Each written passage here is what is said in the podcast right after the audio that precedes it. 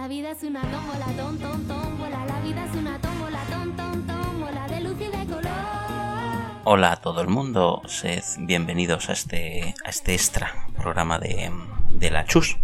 Eh, soy Raúl Pacman y bueno, dentro de este, esta serie de programas extra que estoy publicando en la Chus para, entreteneros un ratito, eh, pues me, me ha apetecido hacer uno nuevo y, en este, este en concreto, como creo que ya habéis visto, se llama eh, extraterrestres, culos y setas. Eh, ¿qué, qué, qué título más raro, ¿de qué narices nos va a hablar? Pues, pues eh, voy a hablar, pues eso, de esas tres cosas, ¿no? De extraterrestres, de culos y de, y de setas. ¿Y qué tiene que ver todo esto? Pues, pues espero que, lo descubráis en los próximos minutos. Eh, este, este programa eh, quiero pues un poco divulgar los, los últimos conocimientos que, que- ha habido en, en- las materias pues más eh, digamos en, en la- las noticias de más candente actualidad que han pasado por, por mis manos ¿no?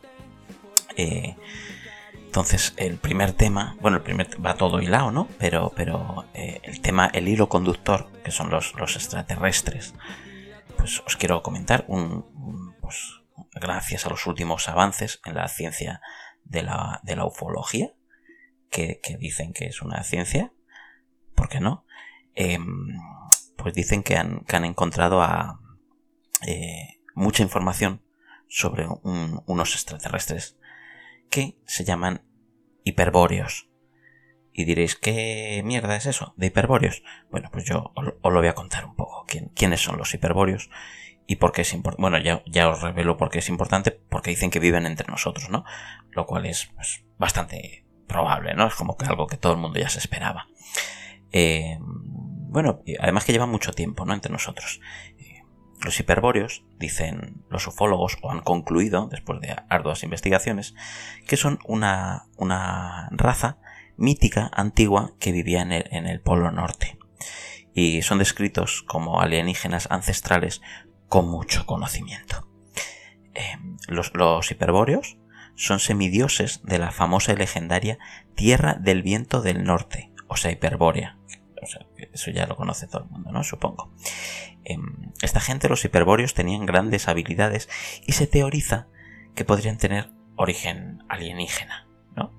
Que, bueno, pues básicamente son extraterrestres. Sus, los descendientes de estos, de estos semidioses extraterrestres, pues lo más seguro es que estén presentes entre, entre nosotros en nuestros días. Hiperbórea era una, una tierra de la mitología griega. Era un reino asombroso, con una primavera eterna, donde el sol brillaba todo el día. Y su pueblo era una raza de, de semidioses muy longevos y muy pacíficos, sobre todo. Eh, su gobernante era el mismísimo dios Apolo. Em, los hiperbóreos em, han sido descritos por, por muchos autores esotéricos, ahí lo, ahí lo lleváis. Eh, pues, eh, bueno, algunos de esos autores son Elena Blavatsky y Rudolf Steiner, que supongo que, os suenan por los cojones como a mí. Em, entonces, por ejemplo, Elena, esta, Elena Blavatsky, describe esta especie eh, como la, segunda raza de las razas raíz de la historia de la humanidad. O sea, como, los primigenios, ¿no? Los humanos y primigenios. Que se originaron de una influencia ocultista del planeta Júpiter. O sea, como veis, todo, todo cobra bastante sentido. Em, se han descrito estos gigantes hiperbóreos. Bueno, quiero decir que, que, esto no, que no me lo estoy inventando, que esto lo dicen de verdad, ufólogos de renombre, como esos tan raros que os he dicho antes. Sigo.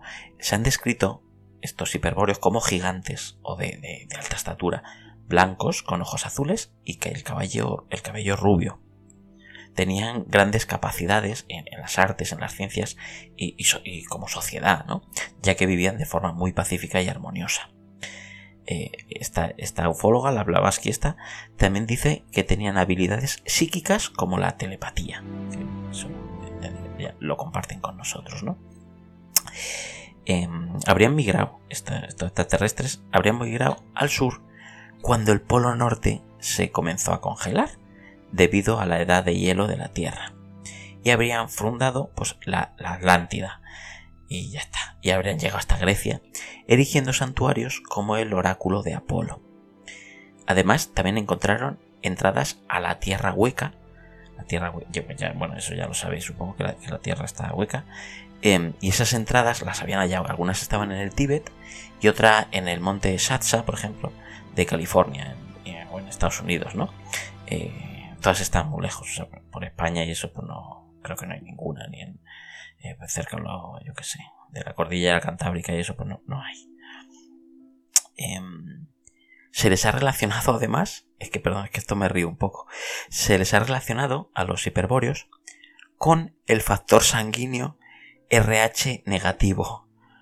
¿Por qué dicen los ufólogos que es un tipo de sangre exótico? ¿Vale?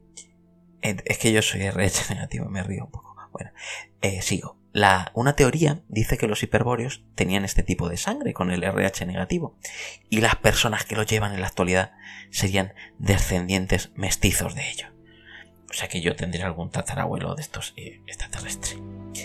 Eh, dicen los ufólogos que ese tipo de sangre es inusual y su origen desconocido. Así que se ha expuesto eh, bastante que, que, vamos, que lo más seguro es que, sea, que hayan surgido de, alienígenas ancestrales. Sería lo más normal. Em, o sea que, bueno, pues ya está, que yo llevo sangre extraterrestre, no pasa nada. Un, hay un artículo ufológico que informa que los antropólogos que, y los ufólogos, bueno, no sé quién, hay gente que dice, que, que encontró una hibridación o mestizaje antiguo entre una raza humana con el cabello y los ojos negros y otra con el cabello rubio y ojos azules. Los, de cabello rubios eh, pues eran una raza escandinava que tenía el RH negativo. Y los de cabello oscuro pues llevaban el RH positivo. este mestizaje habría ocurrido en las Islas Británicas, en la península ibérica y en Francia. Y, bueno, las leyendas dicen que estos escandinavos antiguos pues venían de donde iba a ser, pues de Hiperbórea, ¿no? del pueblo este extraterrestre. Así que bueno, el mestizaje, por, o sea, lo que follar y eso, en, España era un sitio de lo, que hicieron, ¿no? Em, además hay un concepto del, esoterismo nazi, bueno, esto ya sí que supongo hay mucha gente que lo conoce, que los nazis tienen, hay mucho rollo con lo ocultista y tal, eh, pues de, ese esoterismo, una de las sociedades, la sociedad azul, dice que, que Última Azul es la capital de esa tierra legendaria, de, la hiperbórea esa, y que de ahí surgieron los arios, la, raza aria esta, ¿no?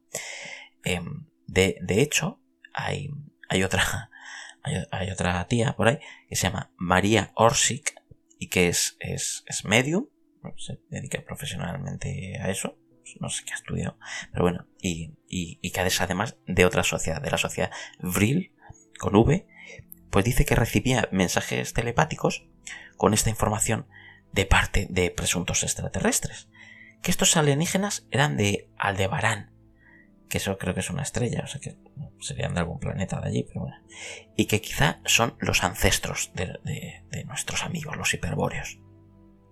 Y bueno, ahí, estaría un poco la conexión, ¿no? Entre los alienígenas ancestrales y estos seres avanzados de, esta, esta región de Hiperbórea o semidioses incluso del Polo Norte. Eh, se habrían mezclado con la raza humana del sur después de, escapar del congelamiento del, Ártico, como hemos dicho antes. Y bueno, eh, eh, la, mezcla la habrían hecho, dicen aquí, a lo mejor no, no, con sexo, sino con a través de ingeniería genética, porque bueno, podían ser compatibles, ¿no? Con, con los humanos, o los semidioses, o los extraterrestres. Me estoy perdiendo un poco aquí, hay mucha gente rara. Pero bueno, em, por otro lado, eh, eh, dicen también que estos hiperbóreos, hay quien afirma que se les ha podido ver desde el espacio, pues en alguna visita, en alguna nave o lo que sea, em, desde el transbordador espacial americano. Que, este transbordador espacial, pues que tiene una, curiosidad relativa a los culos, y os lo voy a contar me, voy a remontar un poquito antes. El, voy a contaros que el ancho de los, de los, de los ferrocarriles de, Estados Unidos, la, distancia entre los dos rieles de, de, los ferrocarriles, es de 4 pies y 8 pulgadas y media. Y decís, ¿qué mierda me está contando? Pues os lo voy a contar. Esa distancia de 4 pies y 8 pulgadas y media se usó porque era la medida de los ferrocarriles ingleses. Y como los ferrocarriles americanos estaban construidos por ingleses, pues fue la medida que se usó por una cuestión de, simple compatibilidad. ¿Y por qué se usaban los ingleses esta medida? Pues porque las empresas inglesas que construían los vagones eran las mismas que habían construido antes las carrozas antes de que existiera el tren y utilizaron los mismos elementos que usaban para, para fabricar las carrozas. ¿Y por qué las carrozas tenían esta medida de 4 pies y 8 pulgadas y media?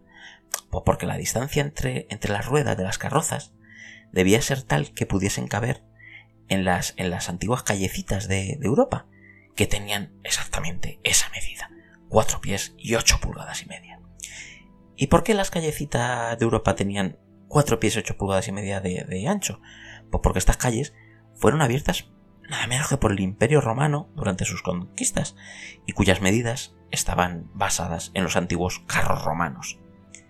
¿Y por qué los carros romanos tenían esa medida de 4 pies y 8 pulgadas y media? Pues porque se, se hicieron para acomodar el trasero de dos caballos, dos, dos culos de caballo. Y, a lo que yo quería llegar es que ese transbordador eh, orbital norteamericano, el, Shuttle, que, así se dice en inglés para los que no, lo sepáis, eh, utiliza dos tanques de combustible que se llaman SRB o Solid Rocket Booster, pero eso os da igual, que son fabricados por, una empresa que se llama Ciocol en el, en el estado de, Utah, donde los hijos de Utah. Em, los ingenieros que lo proyectaron podían haber hecho estos tanques, los tanques de combustible, más grandes, pero tuvieron limitaciones. ¿Por qué? Porque tenían que ir por los túneles de los ferrocarriles donde serían transportados, ya que estas, estas medidas de los tanques de combustible estaban eh, basadas en la trocha del tren, en esa medida que venía, todo venía por ahí. En conclusión, desde ese transbordador espacial en el que han visto a los hiperbóreos, y que en algún momento fue el, ejemplo más avanzado de la ingeniería mundial, mundial en diseño y en tecnología, está condicionado por el tamaño del culo de dos caballos romanos en concreto. Así que esa es la relación eh, también con, los culos. Pero falta una relación con otra cosa, y que, eran las setas. Y, y, ¿Dónde está esa relación? Pues bueno, dicen que los hiperbóreos son tan, tan, tan, tan ancestrales que algunas fuentes indican que antes de estar en esa tierra de, la antigua Grecia y de todo ese rollo, eh, habrían estado cientos de millones de años presentes en la Tierra. ¿Y qué pasa? Pues que, según publica eh, National Geographic, además de la revista, una prestigiosa revista de ciencia, New Scientist, eh, esto es cierto lo que voy a decir, bueno, todo es cierto lo que estoy hablando, pero bueno, esto también. Eh, los, los, antes de que estos hiperbóreos bueno, cuando, cuando antes de que los, bueno, cuando los hiperbóreos estaban hace cientos de millones de años eh, en la Tierra y antes de que hubiera árboles en la Tierra, eh, pues según cuentan estas publicaciones científicas, dicen que la Tierra estaba cubierta por hongos gigantes, sea, setas gigantescas, de 7,3 metros de altura incluso, y de casi un metro de ancho en sus bases, y que aquellos gigantes abundaban entre el antiguo paisaje. Pues eso es un poco lo que dicen y eso es lo que nos lleva es que los hiperbóreos que han sido vistos desde una nave eh, cuyas medidas tienen que ver con los culos pasearon entre setas gigantes de la Tierra. Bueno, hasta aquí un poco mi, disertación, que creo que todo estos tipo de, de, avances en investigación son muy importantes para vuestra vida. y aquí os dejo ya. Así que nada, espero que os haya gustado el, episodio y os recuerdo que ya sí, lo que he, anunciado otras veces, ya, ya, ya está, publicado. Es que mi, mi nuevo proyecto, bueno, mío y de, otra persona, de David Zoiber, que, está ahí dándolo todo, em, ya está publicado, se llama Academia Friki que me podéis encontrar con un montonazo de temas, hablando de videojuegos, de cómics, de películas, de libros, de, ciencia, de tecnología, de... de un montonazo de cosas. Y bueno, lo podéis encontrar en, el canal de iBox de Academia Friki o en, la web, que ahí lo tenéis todo, de academiafriki.com. Y nada, pues aquí os dejo. Y bueno, hasta que se me ocurra grabar otra de estas de estos programas raros extra para la chus. Un saludito.